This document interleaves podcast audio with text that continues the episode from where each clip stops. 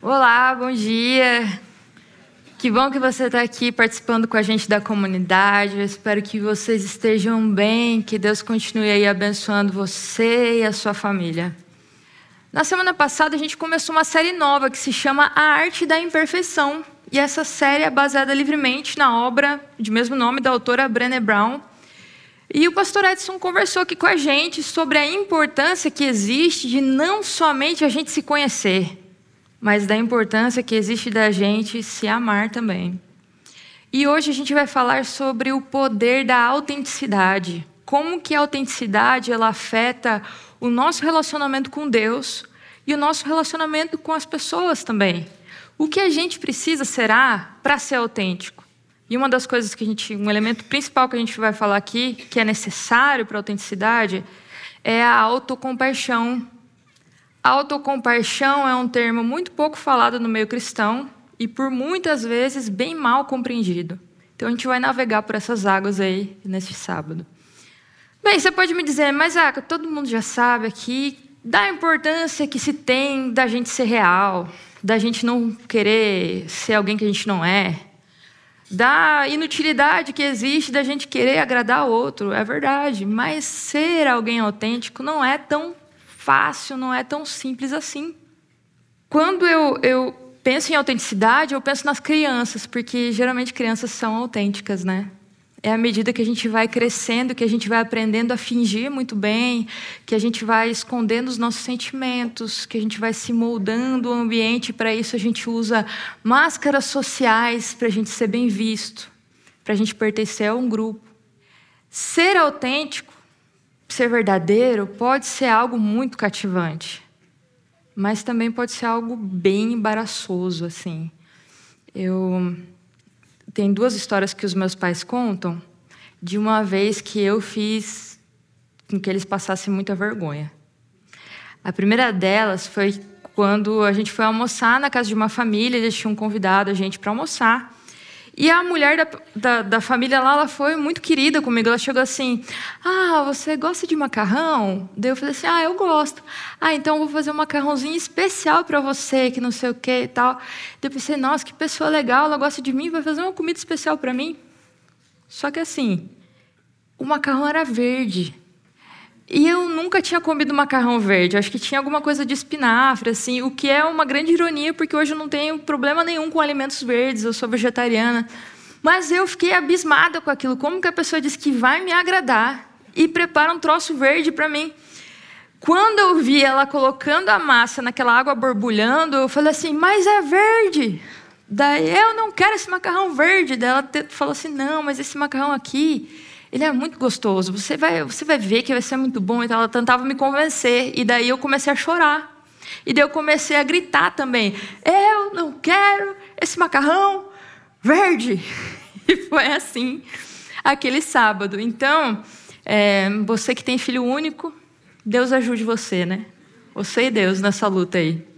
A segunda vez que eu fiz os meus pais passarem muita vergonha foi é, com uma pessoa que conta também essa história, que é um professor excepcional, foi meu professor de História e Filosofia no ensino médio, é uma pessoa que admiro muito.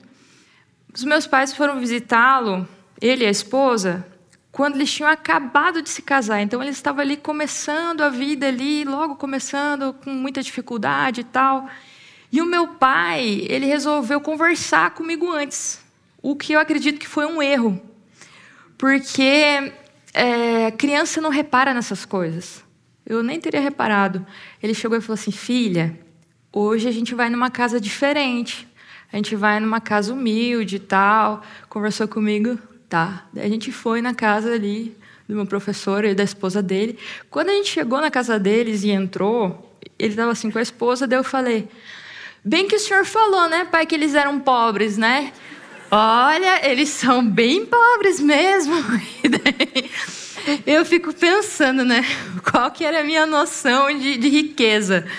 Porque eu e a minha família, a gente morava numa casa que era do tamanho mais ou menos de uma kitnet. Então, o que, era riqueza para mim? Riqueza era morar de aluguel numa casa de alvenaria mais ou menos do tamanho de uma kitnet. Mas, enfim, autenticidade e seus problemas, né? Paulo ele vai falar da autenticidade, da importância da autenticidade dentro da nossa religião. Ele vai escrever para Timóteo, ele vai falar como que deve ser a nossa religião, como que deve ser a nossa adoração. E ele fala assim, olha, você não fique perdendo tempo com assuntos sem sentido, que não leva a lugar nenhum, é, falatórios, enfim. É, mas tem algumas coisas que você precisa prestar atenção. E lá na, em 1 Timóteo, capítulo 1, verso 5, ele diz assim, o objetivo desta admoestação é um amor que procede de um coração puro, de uma boa consciência e de uma fé sem hipocrisia. E depois ele escreve uma outra carta ainda para Timóteo, que ele vai elogiar a família de Timóteo. Ele vai dizer assim: Olha, eu lembro muito bem da fé sem fingimento que habitava na sua avó Lorde, na sua mãe Eunice, e eu tenho certeza que habita em você também. Então, Paulo ele fala de uma religião sem fingimento, ele fala, ele falou aqui nos primeiros versos que a gente leu, que essa religião ela precisa ter amor, mas não é qualquer tipo de amor. Diz que tem que ser um amor que venha de um coração puro, de uma boa consciência e de uma fé sem hipocrisia. Então, hipocrisia são essas máscaras que a gente coloca. Boa consciência é ter o discernimento. E o que seria ter um coração puro? O que será que quer dizer? Será que quer dizer que é, eu não posso errar? Eu tenho que ser assim impecável? Jesus no Sermão do Monte ele fala assim: bem-aventurados os limpos, os puros de coração, porque verão a Deus. Então, para eu ver a Deus, eu não posso pecar. Isso é ser puro de coração? Quando você escuta essa palavra puro de coração, se fosse para você pensar num personagem da Bíblia, quem você lembraria? De quem será que você lembra? Puro de coração, alguém que tem um coração diferenciado na Bíblia. Davi, que, que diz assim: ah, Davi era um homem segundo o coração de Deus. Só que é interessante que quando Samuel, que é o profeta de Deus, ele vai na casa de Davi para escolher alguém ali para ungir o novo rei, ele olha para os irmãos de Davi e ele vê que os irmãos de Davi têm muito mais potencial, têm muito mais porte para ser o novo rei de Israel. E ele já vai achando, cada um que passa, ele acha que é o rei, mas daí Deus fala com Samuel e diz assim: Olha, não atente para sua aparência nem para sua altura, porque eu rejeitei. Eu vou ler aqui com vocês o verso, que é um, um verso muito bonito.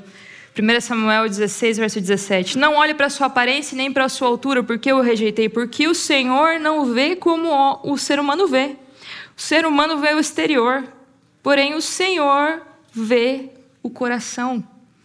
A visão de Deus ela ultrapassa essa primeira superfície da aparência, ela enxerga o cerne. E se a gente for ver o que, que acontece, né? Na próxima história ali, depois de Samuel ter ungido Davi como rei, Davi ele vai aparecer levando um lanche para os seus irmãos que estavam na guerra.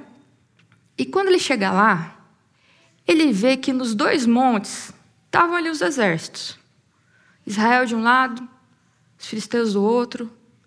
E Israel estava morrendo de medo, porque já fazia 40 dias que eles sofriam ameaças dos filisteus por causa de um grande herói de guerra deles, que era Golias. E Davi, ele começa, né, depois de ter entregado lá os lanches e tal, ele começa a perguntar: Mas e aí, me conta, quem ganhar, quem derrotar Golias, o que, que ganha? Qual que é o prêmio, né? Daí ele falou assim: Olha, a pessoa que derrotar Golias vai ganhar muito dinheiro, vai ficar rico vai ser genro do rei e ainda vai ter a sua família vai ser isenta de impostos. E Davi ficou interessado ali naquelas conversas. Ele abre o irmão de Davi, ele chega e olha para Davi e fala assim: O que, que você está fazendo aqui? Você não devia estar aqui, não. Volta lá para as suas poucas ovelhas que estão lá no deserto. O que, que o irmão de Davi faz aqui? Ele humilha Davi na frente dos outros, ele despreza Davi. E Davi vira para ele: Mas eu não estou fazendo nada só vim aqui e tal, continua conversando ali com o pessoal. A conversa chega no ouvido de Saul, Saul manda chamar Davi. Só que é importante a gente lembrar que essa história do capítulo 17 de 1 Samuel, ela começa com uma extensa descrição de quem era Golias. Da altura de Golias, que ele era muito alto, da armadura que tinha não sei o quê, do peso da armadura, da lança, da ponta da lança, tem tudo isso. Então, quando a gente olha para toda essa descrição, quem que a gente pensa que seria a pessoa ideal para enfrentar Golias? Saul, porque Saul é descrito como alguém que ele se destacava em altura das outras pessoas. Então você pensa assim: ah, Saul tem a altura certa, Saul tem a armadura certa, vai ser ele, vai dar certo. Daí Saul estava morrendo de medo com o povo, né? Quando ele chega e vê Davi, ele fala: ah, não, né? Gente, não, sem condições. Meu filho, você é muito jovem. É, nem chamado para a guerra Davi tinha sido, né? Só para vocês terem uma ideia. Você é muito jovem. O, o Golias ali, ele, ele é uma máquina de matar. Ele é um John Wick desde criancinha. Ele aprendeu as técnicas. Você não tem, você tem zero chances de ganhar isso daí. E Davi vira para ele e fala assim: Não, Davi tenta convencer Saul. Ele falou assim: Não, porque Deus ele me abençoou. Olha só, eu já derrotei um leão, um urso e tal. Convence Saul. Daí, tá, beleza, convenceu. Mas pelo menos a minha armadura você vai ter que pôr, né? Porque Golias está lá todo aparamentado. Usa essa armadura aqui. Davi foi lá tentar colocar a armadura, colocou. Não conseguia caminhar, porque é uma roupa que não era dele, né? Aqui eu acho muito legal que Davi ele foi extremamente Davi, ele foi genuíno. Ele não usou algo que não era dele, ele não se sentiu bem. Ele foi lá e pegou as coisinhas dele, pegou umas pedrinhas, fundo, uns pedaços de pau e foi. Olha só que, que luta desproporcional. Um super guerreiro todo cheio de armamentos ali e Davi, as pedrinhas e tal. Não tinha. Davi ele, ele quebrou com todas as expectativas possíveis, porque ele acabou derrotando o gigante que todo mundo tinha medo. O que é ter um coração puro, né? O próprio Davi ele vai escrever em Salmo 24, verso 3 e 4, ele vai escrever assim: Quem subirá ao santo monte do Senhor? Quem há de permanecer no seu santo lugar? O que é limpo de mãos e puro de coração, que não entrega sua alma à falsidade nem faz juramentos com a intenção de enganar. Daí você pensa, quem que era Davi? Um homem segundo o coração de Deus, um homem puro de coração. Davi, isso quer dizer que Davi não errava? A história de Davi é uma história de altos e baixos. Ele fazia assim coisas impressionantes, mas quando ele errava, ele errava feio. Só que a diferença é que ele tinha um coração aberto para encarar as falhas e os erros dele e, se preciso for, começar de novo. Esse era Davi. Ser autêntico é ser real. E o que impede muitas vezes a gente de ser real é a vergonha. A vergonha é esse sentimento de desconexão, é esse sentimento de não pertencimento. É esse medo de julgamento, medo de que a gente descubra que a gente não é bom o suficiente. E é a vergonha que move todo esse sistema de relações que são superficiais e rasas, porque é por causa da vergonha que as pessoas elas não gostam de ser vistas sem máscara. Elas não são vulneráveis. E daí a relação ela fica aqui só no raso, não existe nada de profundo. Existe uma tensão entre vergonha e culpa. Culpa é focado no ato. Vergonha é focado no ser. Então, culpa é eu fiz uma coisa errada. Vergonha é eu sou um erro. E isso acaba sendo muito pesado quando a gente pensa em como ser real, como eu posso ser vulnerável. É... E muitas vezes a gente não se mostra verdadeiro justamente porque a gente tem medo de não ser amado. A gente tem medo de amar e não ser correspondido. Então o que, que a gente faz? A gente se vende. A gente começa a não ser a gente, começa a ser quem o outro espera que a gente seja. Ser alguém autêntico pode causar, sim, muitas críticas. E essas críticas não só no mundo da internet, dos haters, né? mas críticas em relação, por exemplo, aos nossos amigos, em relação à nossa própria família, porque as pessoas nutrem expectativas em cima da gente. A gente sempre coloca expectativas nas pessoas, as pessoas colocam expectativa na gente. Só que esse constante, essa constante formatação, esse enquadramento constante, ele não vai me dar satisfação. Ele vai, na verdade, me impedir de ter conexões profundas. Ele vai deixar um caminho aberto para o nervosismo, para a depressão, para os distúrbios alimentares. Ele não vai permitir que eu espalhe as minhas ideias no mundo, ele não vai permitir que eu espalhe os talentos que Deus me deu. Deus ele fez você único. Você é o único exemplar de você. E as pessoas às vezes pensam assim: não, mas eu não sou alguém envergonhado. Mas a vergonha tem um, um caminho muito, uma chave muito boa para entrar na nossa vida, que é através do perfeccionismo. Perfeccionismo não é autoaperfeiçoamento. Perfeccionismo não é você fazer o melhor que você pode. O perfeccionismo é essa tentativa compulsiva de sempre querer agradar outra pessoa. Essa tentativa de ser aceito pelo outro, de ser validado pelo outro. Então, Brené Brown ela vai dizer assim, que o perfeccionismo ele é um escudo de 20 quilos. Só que ao invés de nos proteger, ele nos impede de decolar. O perfeccionismo ele não é igual a. Ele não nos leva para o sucesso. O perfeccionismo nos leva ao vício. O perfeccionista ele nunca vai perguntar assim: nossa, como é que eu posso melhorar?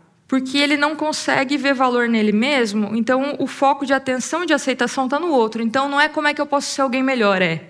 Porque, como é que eu posso ser alguém melhor é algo muito saudável da gente se perguntar. A pergunta que o perfeccionismo faz é: o que, que os outros vão pensar? Porque o olhar do outro tem um peso muito grande sobre mim. E daí você pode, enfim, me falar assim, mas Áquil, na Bíblia está escrito: sede vós perfeitos como perfeito é vosso Pai Celeste? Deuteronômio 18 diz assim: Portanto, sejam perfeitos ao Senhor vosso Deus. Levítico capítulo 19 diz assim: Sede santos, como eu, Senhor seu Deus, sou santo. E o que será que esse conjunto de versos quer dizer para a gente? Será que. O que significa perfeição para Deus? Será que perfeição para Deus é esse mesmo perfeccionismo autodestrutivo que a gente estava conversando aqui, será que é isso que Deus quer dizer para a gente? Quando a gente, é, enfim, abre Levítico capítulo 19, vai dizer assim: Sede santos, como eu, Senhor seu Deus, sou santo. Daí vai explicar o que é ser santo. Daí começa lá. Primeira coisa: cada um respeite seu pai e sua mãe. Segunda coisa: você que tem uma fazenda, você tem um campo, você não vai colher os cantos do campo. Você vai deixar lá os cantos do seu campo. Quando você estiver colhendo cevada ou trigo, caiu a espiga no chão, caiu, não pegou. Não pode pegar. Por quê? Esse, os cantos do campo, aqueles, enfim, até mesmo as uvas, as vinhas, você não podia colher todas as uvas, você tinha que deixar a uva lá, que é para o estrangeiro, que é para a pessoa que tem menos recursos. Você precisa ser generoso, isso é ser santo. É, fala lá, você tem funcionários? A Bíblia fala né, do salário do jornaleiro, que seria tipo um, um trabalhador diarista, que você contrata para ir lá e trabalhar um dia para você. Se contratou alguém para trabalhar um dia para você, não atrase o salário dessa pessoa. Pague. As balanças têm que ser justas. No juiz, você não pode favorecer nem o pobre porque é pobre, nem o rico porque é rico. Você tem que ser justo.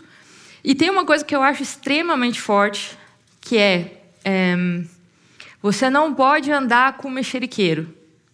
Não pode andar com fofoqueiro. Eu fico pensando assim, nossa, mas fofoca é algo que une as pessoas, né? A gente é curioso, a gente quer saber das coisas e tal. Mas o texto ele compara a difamação, a fofoca, como uma tentativa de homicídio, como um ataque a alguém. É muito forte. E ele fala assim: olha, não pode pôr, não pode amaldiçoar o surdo nem pôr tropeço na frente do cego. Daí você pensa assim, mas isso aqui não faz sentido, porque se eu amaldiçoar o surdo, ele não vai nem me ouvir. Por que, que o texto está se preocupando com isso? Mas daí fala assim: ó, você não pode fazer bullying com os outros. Você não pode desprezar as pessoas. As pessoas têm valor. E outra coisa, se você tem alguma coisa contra alguém, você não pode deixar isso ficar crescendo no seu íntimo. Você tem que ir lá e resolver. Porque o texto diz assim, ó, para que não aconteça que você acabe pecando por causa da outra pessoa. Então, olha só. Às vezes tem, tem gente que vem e magoa a gente e a pessoa nem sabe que magoou, nem sabe que mandou mal e a gente fica com aquilo, né? Fica pegando mal com aquela pessoa. E a pessoa está lá, livre, leve, feliz, vivendo a vida, e a gente está aqui. O mal está crescendo dentro da gente. A gente já está planejando aí as vinganças e tal. E o texto fala: não, ser santo é você ter um coração que o mal não cresça dentro de você. Isso que é ser santo. Perceba que todas essas ligações, elas estão. É, o, o padrão é alto. E elas estão em relação com outras pessoas. Então não é só questão eu e Deus. Eu e Deus tem que me levar ao outro. Essa é a religião de Deus. Eu mais Deus igual ao outro. E isso vai estar muito em consonância com o que Jesus fala em Mateus 5, o verso 45. Ele vai dizer assim, né? Se a gente começar lendo Mateus, diz assim, 43 ao 48. Vocês ouviram o que foi dito? Ame o seu próximo e odeie o seu inimigo? Eu, porém, lhes digo: amem os seus inimigos e orem pelos que perseguem vocês, para demonstrarem que são filhos do Pai de vocês que está nos céus. Porque Ele faz o seu sol nascer sobre maus e bons. Ele faz vir chuvas sobre justos e injustos. Porque se vocês amam aqueles que os amam, que recompensa terão? Os publicanos também não fazem o mesmo? E se saudarem somente os seus irmãos, o que estão fazendo demais? Os gentios, também, os gentios também não fazem o mesmo? Portanto, sejam perfeitos, como perfeito é o Pai de vocês que está no céu. Perceba que aqui ele está dizendo que Deus, ele ama e ele faz o bem para quem o odeia. E todo esse contexto aqui, ele está dizendo assim: olha, se, se Deus faz o bem para quem o odeia, faça você também a mesma coisa. Imite a Deus todo esse e ele termina falando que isso é perfeição. Então, perfeição, ela não está em um conjunto de regras, ela está nesse desafio de amar o outro. Está dentro desse contexto de, desse desafio de eu me desafiar a meio que copiar esse amor de Deus. E esse é um desafio muito grande. Então, muitas vezes as pessoas falam assim: ah, essa aqui é uma teologia rasa que só fala de amor. Então, vai viver isso daqui para você ver se, que você consegue. Foi a nossa visão de santidade e perfeição para uma lista de coisas ao invés do amor às pessoas que nos levou a ter uma religião fria, que nos levou a ter culpa e que nos levou a ter um olhar de discriminação com as pessoas que não pensam como nós. Isso fez muito mal para a religião. E é difícil você dizer assim, não, o cristianismo é uma coisa boa. Daí a pessoa, não, mas isso daqui é as consequências aqui, é complicado. E, então, a gente viu aqui, a gente acabou de ver que esse, essa perfeição que Deus fala não tem nada que ver com o perfeccionismo que é esse comportamento que a gente estava conversando aqui antes. Eu gosto muito de uma definição do George Knight que ele vai dizer assim: a perfeição cristã consiste em amor altruísta e alegre relacionamento com Deus e o próximo. O cristianismo é positivo e não negativo.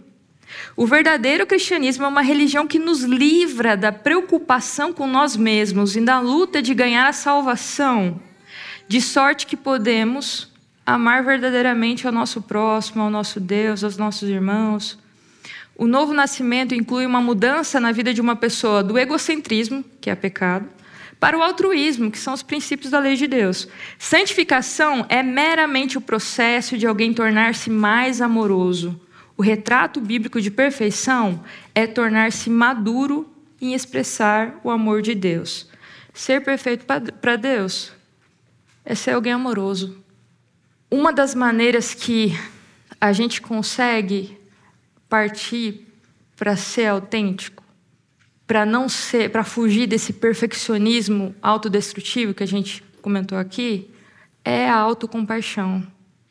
Mas autocompaixão, ela não é eu agora vou ser alguém acomodado, não vou querer melhorar, eu vou ser alguém preguiçoso, indolente, não é isso. Autocompaixão é eu abraçar não só as minhas partes bonitas, mas as minhas partes feias também. Eu abraçar os meus erros, eu admitir os meus erros. É, a gente estava falando aqui sobre é, esse medo de ter vergonha, esse medo de que as pessoas descubram que eu não sou boa o suficiente, de que eu tenho defeitos. E muitas vezes as pessoas fazem que nem Eliabe, o irmão de Davi, fez. Para eu me sentir bem, eu preciso diminuir o outro, porque na verdade eu estou aqui morrendo de medo dos filisteus também. Então eu vou desviar minha atenção de mim e vou colocar no outro. Olha só como o outro é ruim, que daí todo mundo olha para ele e não olha para mim. Então, às vezes, as pessoas precisam do outro, diminuir o outro para se sentir bem. A autocompaixão é a gente abraçar essas partes que eu não gosto de ver e, e realmente ver que a gente é humano. É, eu me lembro de quando comecei a fazer faculdade de piano. E assim, eu amava tocar, eu toco desde, enfim, que me entendo por gente, assim. E eu estava entrei na faculdade de piano, só que assim, o palco para mim era algo terrível. Eu literalmente eu travava, a, a minha mão endurecia, eh, eu ficava extremamente tensa. Isso tudo porque eu me comparava demais. Eu no primeiro ano de piano, sem nem tocar uma sonata decentemente, eu queria ser a Marta Argerich e o Nelson Freire. E daí você imagina, né? Eu lá o medo de errar, ele fazia com que eu errasse mais. Eu não conseguia curtir o momento. Eu estava aqui tocando a primeira página, daí eu ficava pensando, meu Deus do céu, a terceira página tem aquele negócio lá que é muito difícil de passar e tal, não sei o quê. Daí eu começava a não conseguir curtir aqui a primeira página que eu estava tocando, porque eu estava com medo do que viria depois. Eu não curtia o processo, eu não curtia a música, porque eu me importava tanto com a aprovação das pessoas tanto que elas gostassem do que estariam ouvindo, que eu não conseguia me concentrar naquilo que eu estava fazendo. Eu não conseguia fazer música. Interessante, né? Você faz música e não consegue fazer música. Enfim, aquilo. E é isso que o perfeccionismo faz isso. O medo de errar, ele se torna maior do que a vontade de realizar algo. E a gente vai protelando as coisas, a gente deixa passar altas oportunidades porque a gente pensa assim: não, agora não estou pronto, mas uma hora eu vou ser perfeito, e daí eu vou estar tá pronta. E daí o que a gente faz? Nada, porque a gente nunca vai ser perfeito, a gente sempre vai ser, ter as nossas imperfeições. Então, só para vocês terem uma ideia, um prelúdio em sol menor de Rachmaninoff, como eu tinha medo de errar e errava mais ainda, ele se tornava, na verdade, uma composição minha com alguma lembrança de Rachmaninoff, porque porque eu esbarrava nota, errava acorde, e daí eu ficava frustrada, não conseguia continuar. Hoje, eu posso falar para vocês assim: eu sou uma pessoa tímida e eu não tenho medo de palco. Porque eu já passei tanta vergonha no palco que não vai ser nada diferente se isso aconteceu hoje, por exemplo. E eu fico pensando como que seria diferente se de cara já, se no meu primeiro dia de aula eu tivesse pensado assim, olha, eu não sou a Marta Argerich. Eu não estou aqui para impressionar ninguém. A pessoa quer, compra lá um CD e escuta. Eu estou aqui para me divertir, eu estou aqui para aprender, eu estou aqui para crescer. Eu não, eu vou focar aqui no que eu estou fazendo. A, a vida seria, eu teria curtido muito mais a minha faculdade de música que foi maravilhosa. Sabe, tem um texto que eu, esse texto que eu queria terminar a mensagem de hoje, é um texto que eu passo para todo mundo, porque recorrentemente as pessoas vêm me perguntar isso. Falam assim, ah, mas como que é assim, tipo, é, até onde vai é, a, o meu, enfim, a minha vontade, a minha atuação e até onde e aonde entra o agir de Deus? Como é que as coisas funcionam? É tipo assim, a gente é uma marionete do Espírito Santo, a gente não faz nada ali, não tem nem personalidade, o Espírito Santo fica ali usando a gente. Como é que é esse negócio?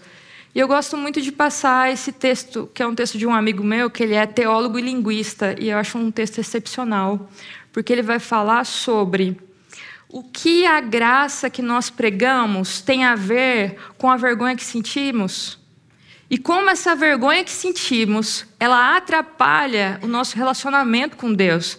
E ele fala umas palavras que são, para mim, são palavras muito fortes. Ele vai dizer assim: Minha suspeita é que confundimos a repulsa pelo pecado com uma repulsa por nós mesmos.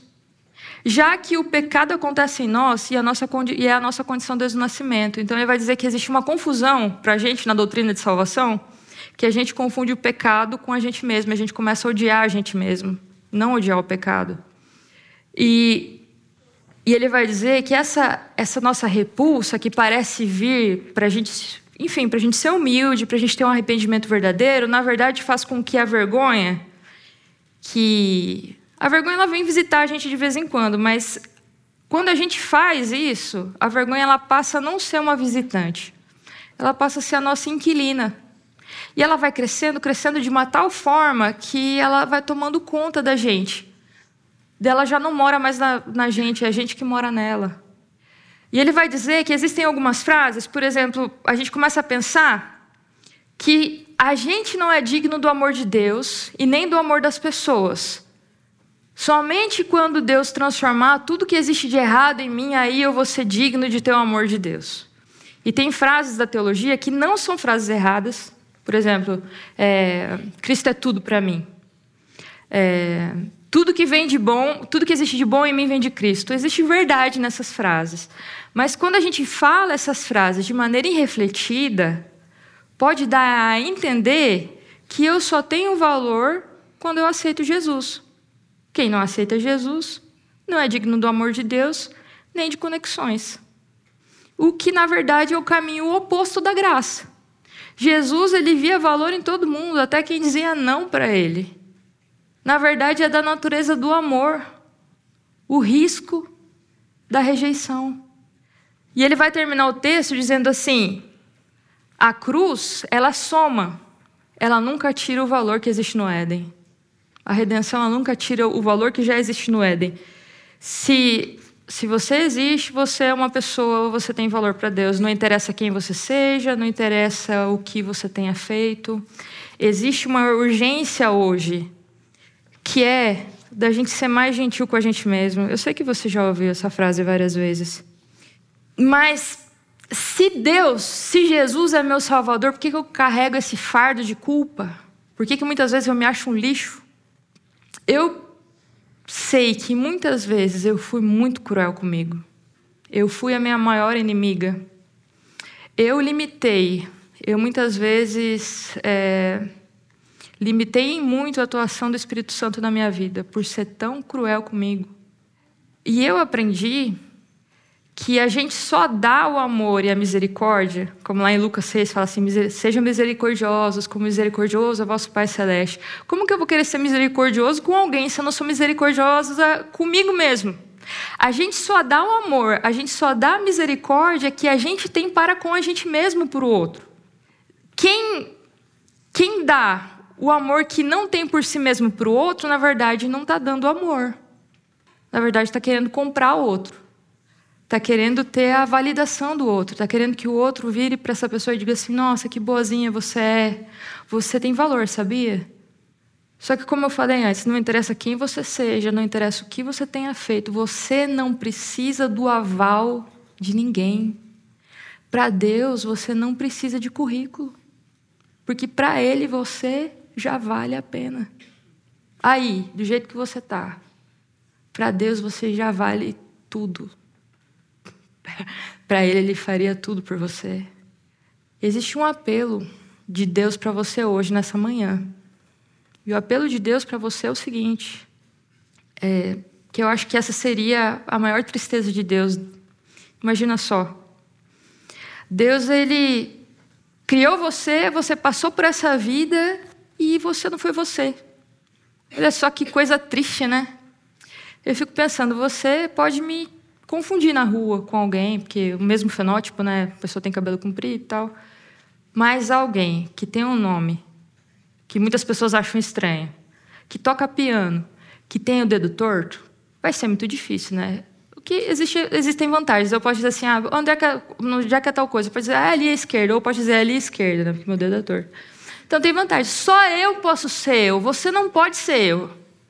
Então o apelo de Deus para você nessa manhã é: meu filho, por favor, seja você. Oremos.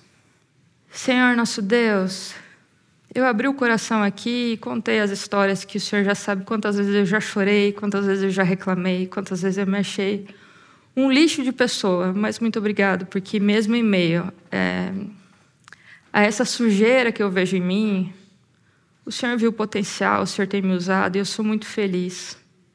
Muito obrigado por tudo que o Senhor me deu, porque o Senhor é extremamente bom. E eu te peço, Senhor, que nessa manhã as pessoas que estão aqui, que elas consigam, Senhor, desenvolver todo o potencial que o Espírito Santo colocou na vida delas. Porque o homem nem o olho viu, nem o ouvido ouviu alguém que é dirigido totalmente pelo Espírito Santo e a gente quer essa vida de ser dirigido por Ti, de caminhar contigo, de curtir o processo, Senhor, do que é estar contigo, de curtir, Senhor, essa aventura aqui que é tão curta, que é essa vida aqui que o Senhor nos deu. E nela, Senhor, que a gente possa sentir o gostinho da eternidade quando a gente estiver contigo, Senhor. Que mesmo em meio às lutas, que a gente consiga abraçar nossas imperfeições mas que essas imperfeições não nos paralisem, mas que contigo a gente tenha força para avançar, força para melhorar, mas sem querer se matar por causa disso. Que a gente possa olhar mais para Ti e olhar com mais gratidão para tudo que o Senhor tem nos dado, para quem a gente é, para, as nossas potências. Senhor, derrame sobre nós o teu espírito, derrame sobre nós o teu amor, que a gente consiga se amar para estender esse amor para outras pessoas. É isso que eu te peço. Em nome de Jesus, amém.